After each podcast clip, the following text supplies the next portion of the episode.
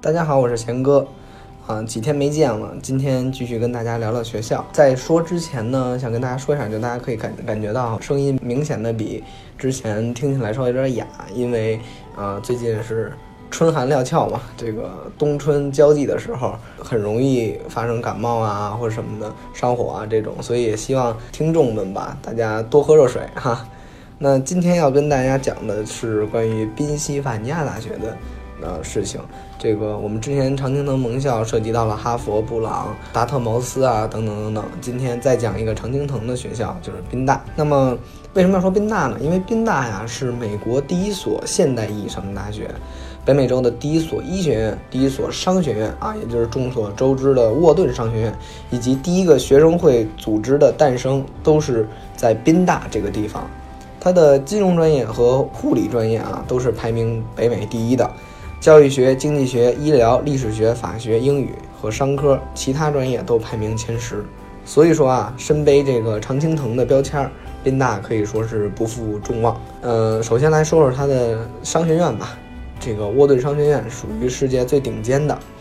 啊。然后这所学校呢，也是美国第一所大学商学院。所以呢，毫无疑问，这所商学院是在宾大里面竞争最激烈的学校，就像是。哈佛的法学院一样啊，就是不是你进了哈佛可以随意转专业、转学院都是那么容易的啊。你比如说啊，去哈佛的话，你要是学公共政策的，你想转到法律啊，就是很难啊。你在宾大的话，要是想从比如说电子工程转到商学院也很难，就不是特别特别容易的。像我们之前说转专业，在美国基本上是一分钟的事儿啊，这么简单。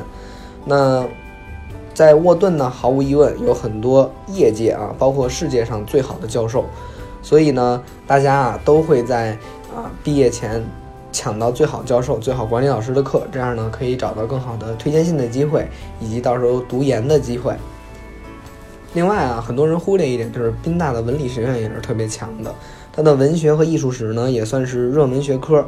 因为在学校进来之后呢，嗯，很多人都可以申请双学位。那么很多非商科的人呢，也可以选择商科作为第二学位。这里面值得说的一点就是，尽管我们都知道沃顿商学院的竞争啊，听起来啊很厉害，然后比较激烈，但是其实，在沃顿呢，嗯，据我所知，它的课业并不会特别繁重啊。课堂上呢，会有很多小组为单位的案例研究，因为像学习商科这种吧，实用性比较强的，它就需要。人们啊，去就咱们的小组同员去坐在一起去讨论一些话题、一些课题，比如说啊，做一个商业计划，做一个嗯，这个大家做一个商业挑战赛，然后每个人分成一个小组，然后你们代表的就是一个一个一个公司，看最后的盈利情况等等。那么在这个小组里面，每个人都会有他的职责。那么呃，教授呢，最后给分也是按照大家的表现给分。像这种实战的。这种案例啊，通常来说对学生的帮助是特最大的，而且说，嗯，也比较占用他们的时间和精力，但是效果肯定是往往比就单独去考知识点啊答卷子要很好很多的。那么我们刚刚说完沃顿商学院了啊，咱们再说说宾大这个学校，它位于啊美国的摇篮，美国文化的发源地的起点啊，也是美国第四大城市费城。那么它的名气虽然不比纽约、波士顿啊这些现在能让人特别耳熟能详的国际大都市，但是呢，也是美国的第四大城市，而且生活成本要比在纽约、洛杉矶、波士顿要便宜的很多。费城呢，它的交通十分便利，不仅有通往各个城市的地铁和公交，因为地理位置上正好处于纽约和华盛顿特区的中间，所以呢，比如说像乘。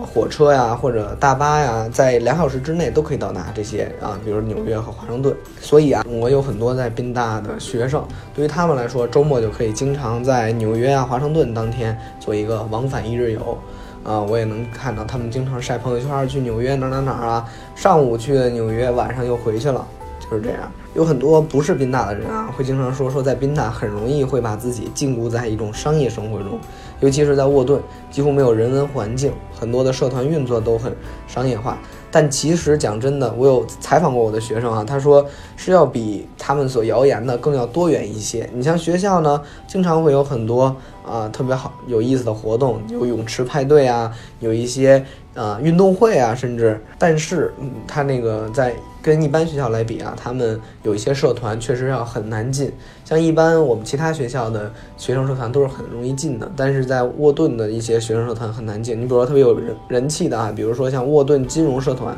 沃顿投资交易组啊、沃顿投资联盟、一百八十度咨询这些金融类型的咨询的社团都是特别难进的，而且它有一个申请的过程，很像就是美国的兄弟会啊，他们就是那种过程的严格性啊，层层筛选啊，并不是你申请了就能进去啊，还需要考察你的背景啊、专业知识啊等等、理想抱负什么的啊。但是这个呢，啊，正好符合这所学校的这个地气啊，就你想嘛，这现现在现任的总统特朗普都是这所学校毕业的嘛，那肯定他们是有一点点自己的小脾气、小个性的。那么就我所知，关于沃顿的一个特点就是他们有一个组织叫做沃顿中美峰会。那么在每年三到四月份通常进行，而且有大概一千五百人左右参加。这个峰会呢会有六个不同行业板块的主题。曾经呢也邀请过很多中国的成功人士，你比如像雷军儿啊，比如说潘石屹、陈凯歌、崔天凯等等这些啊伟大的在业界啊都是有名有脸的这些人。那这个组织的主要目的呢，就是搭建一个中美交流的桥梁。对于在宾大的中国留学生来讲，这个峰会呢，也是一个扩大人脉的绝佳机会。那我们说了很多啊，关于宾大的这个有意思的事儿。那么很多人会问说，宾大到底喜欢什么样的学生？啊，其实对于这种学学校来说啊，我们之前说过，常青藤学校，首先你就必须要过硬的学术成绩。那你除了有过硬的学术成绩之后呢，还要展示你的一些创意 idea 和你的 creativity 啊，就是一些爱好呀、创意啊，以及你的这个想象力啊。所以我觉得固有的应该有这么几个个性，就首先你得有，你得自信，对吧？做事儿，然后你得对事情执着，然后相信自己可以成为改变世界的那个人。那么你呢，也可以作为一个，比如说我们说的规则或者说标准的缔造者。